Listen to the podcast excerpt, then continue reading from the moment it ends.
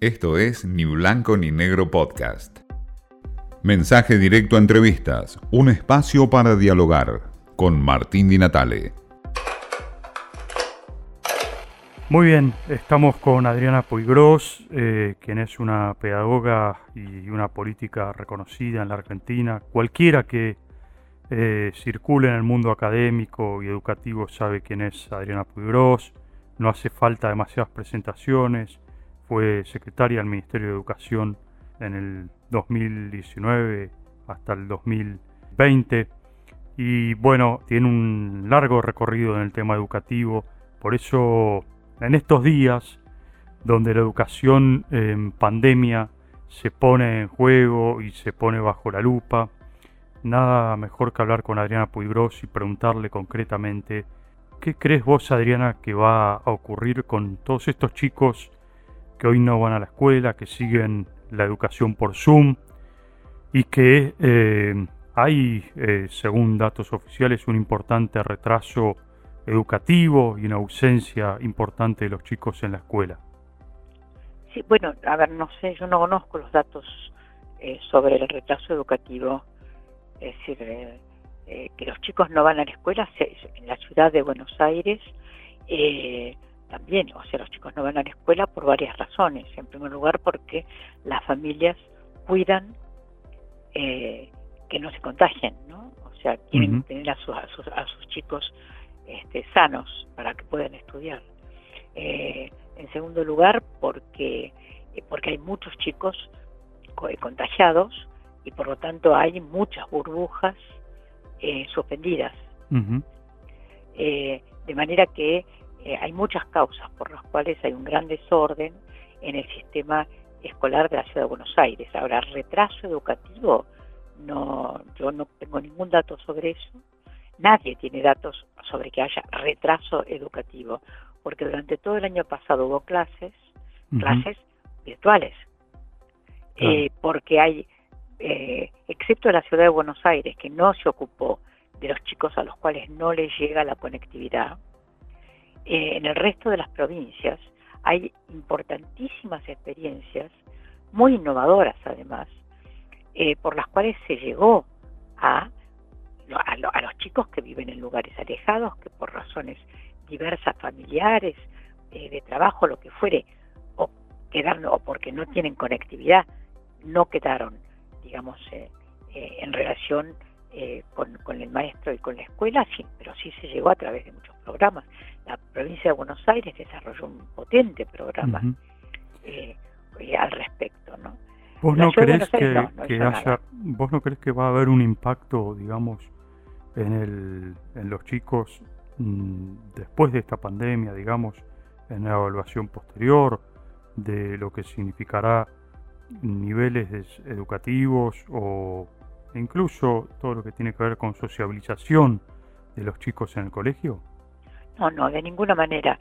Primero vamos a ver quién los evaluaría, con qué criterios se los evaluaría. Por ejemplo, si, en, esa evaluación, ¿sí? Eh, supuesta evaluación, se tuviera en cuenta cuánto han aprendido los chicos, ¿sí? en el sentido eh, de tipo social, cuántos aprendizajes sociales, cuántos científicos. O sea, los chicos han, los chicos, los docentes, las familias se han puesto en contacto con un mundo, el mundo de la ciencia, ¿sí? a través lamentablemente de la, información sobre la epidemia, la información sobre el virus, la información sobre las medidas sanitarias, etcétera.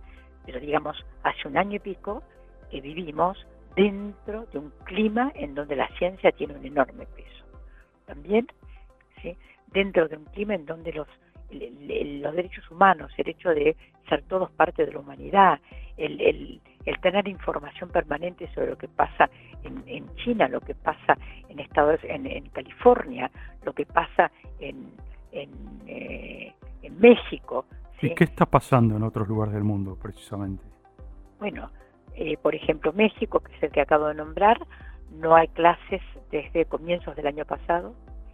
Ahora empezaron en una, en una de las provincias, que es Coahuila, a hacer una prueba para ver si pueden empezar en agosto, siendo que ya están vacunando a la población desde 50 años y que están todos los docentes vacunados. Eh, para dar un ejemplo, ¿no? Eh, digamos, en, en, el caso de Estados Unidos, eh, depende de los estados, pero muchísimos tienen todavía las clases suspendidas y depende del ritmo de la vacunación.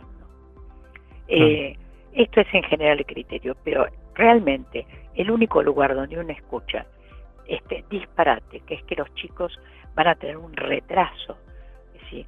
este, por porque han tenido educación virtual, eh, es algo que está fuera de toda realidad, ¿no?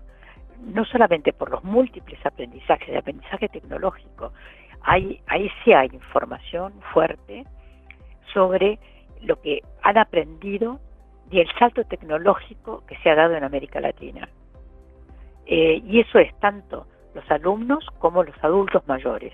Hay un importante salto tecnológico, porque para estar eh, vinculados, para hacer trámites, para eh, tener contacto con, con, otros, con otros chicos, con otros adultos, entonces no ha habido más remedio que dar un salto tecnológico.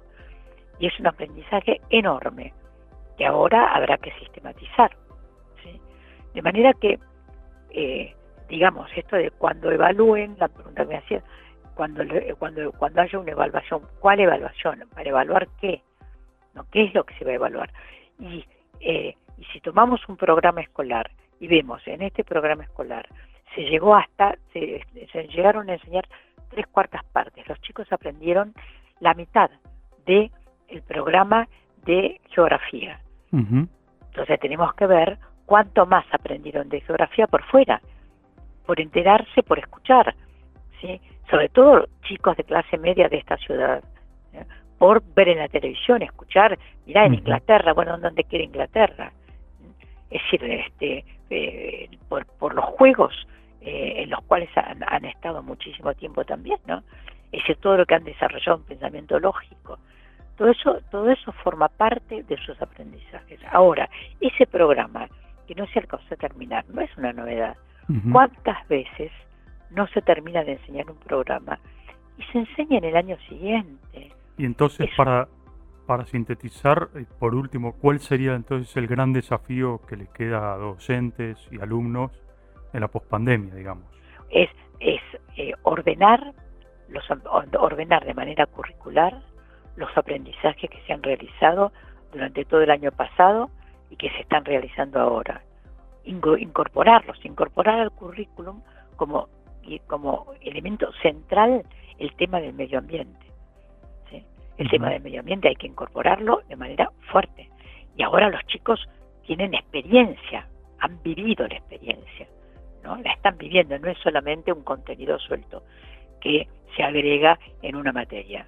Entonces, todo eso hay que amasarlo de manera tal que forme parte fuerte del diseño curricular. Esto es un gran desafío. Bien, escuchábamos a Adriana Puigros con una mirada, bueno, muy particular de la educación, con una mirada quizás, me parece, ¿no? Con poco de autocrítica de lo que significa hoy la debacle de la educación en, medio de la pandemia. Pero bueno, son miradas y respetables todas las voces. Esto fue Ni Blanco ni Negro Podcast.